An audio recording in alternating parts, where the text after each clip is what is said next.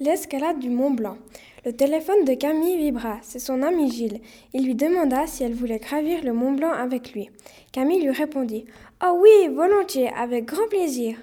Et on irait quand? demanda-t-elle. Euh, on irait le week-end prochain si ça va pour toi, répondit le garçon. Oui, oui, nickel. On se donne rendez-vous où? Sur la place du marché à 8 heures. D'accord, mais moi je n'ai plus de matériel, informa la fille. On ira ensemble mercredi chercher des affaires. D'accord, alors à mercredi, dit la jeune fille contente.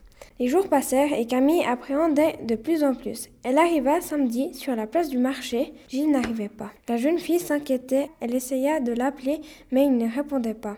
Alors elle alla à sa rencontre. Gilles arriva à la grande course. Désolé, mon réveil n'a pas sonné, s'exclama Gilles. Bon, pas grave, répondit la jeune fille. Viens, on va bientôt louper le bus, informa la fille. Les amis arrivèrent au pied du Mont Blanc. Bon, on s'équipe demanda Gilles. D'accord, j'espère que je n'ai rien oublié, dit Camille. Mince, j'ai oublié les cordes, s'écria Gilles. Bon, j'ai un ami qui habite pas très loin, il pourra nous donner des cordes, affirma Camille.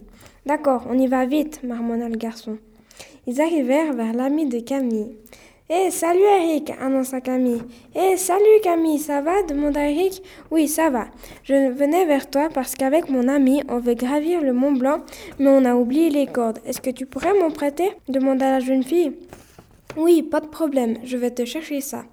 Voilà, annonça Eric. Oh, merci beaucoup, remercia la fille. Bonne marche, au revoir, dit le vieux garçon.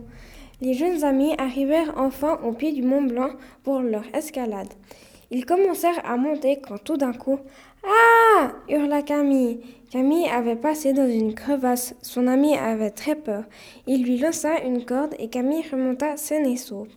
Elle eut très peur, mais c'est bon. Ils continuèrent jusqu'à midi. Ils se posèrent pour manger. Ils avaient très faim. Ils reprirent de la force pour marcher encore un bout jusqu'au refuge pour dormir ce soir. Demain, ils auront une grande journée devant eux. Aujourd'hui, ils se levèrent à huit heures. Ils se préparèrent et ils commencèrent à monter quand tout d'un coup ils entendirent du bruit. Euh, c'est quoi, Gilles? demanda la jeune fille. Je, je crois que c'est une avalanche, affirma le garçon inquiet. On fait quoi? Il faut qu'on se cache derrière un gros caillou et on n'a plus qu'à prier pour que les avalanches ne nous ensevelissent pas bégaya Gilles. Les minutes passèrent et l'avalanche avait fini son parcours. Les deux amis ne surent pas où ils étaient. Camille n'arrivait pas bien souffler tandis que Gilles, lui, ne répondait pas. Camille essaya de dégager la neige qui était autour de lui. Elle n'arrivait pas parce qu'elle avait de la peine à souffler. Alors elle se reposa pour reprendre son souffle quand tout d'un coup elle entendit du bruit.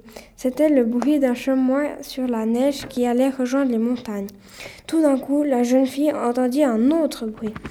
Je crois bien que c'est un hélicoptère. On est sauvés, Gilles, annonça Camille. Mais Gilles ne répondit pas. La jeune fille commença à s'inquiéter. Gilles, reste avec moi, murmura-t-elle.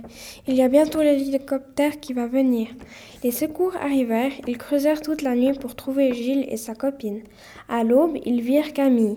Elle était saine et sauve, tandis que son copain était encore sous la neige. Les secouristes voyaient Gilles mais n'arrivaient pas à l'atteindre.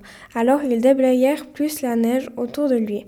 Tout d'un coup, Gilles bougea un pied. C'est bon, il est vivant. Ils continuèrent d'enlever la neige autour de lui. C'est bon, il sortit de cette avalanche. Il a une déchirure des ligaments et la clavicule cassée.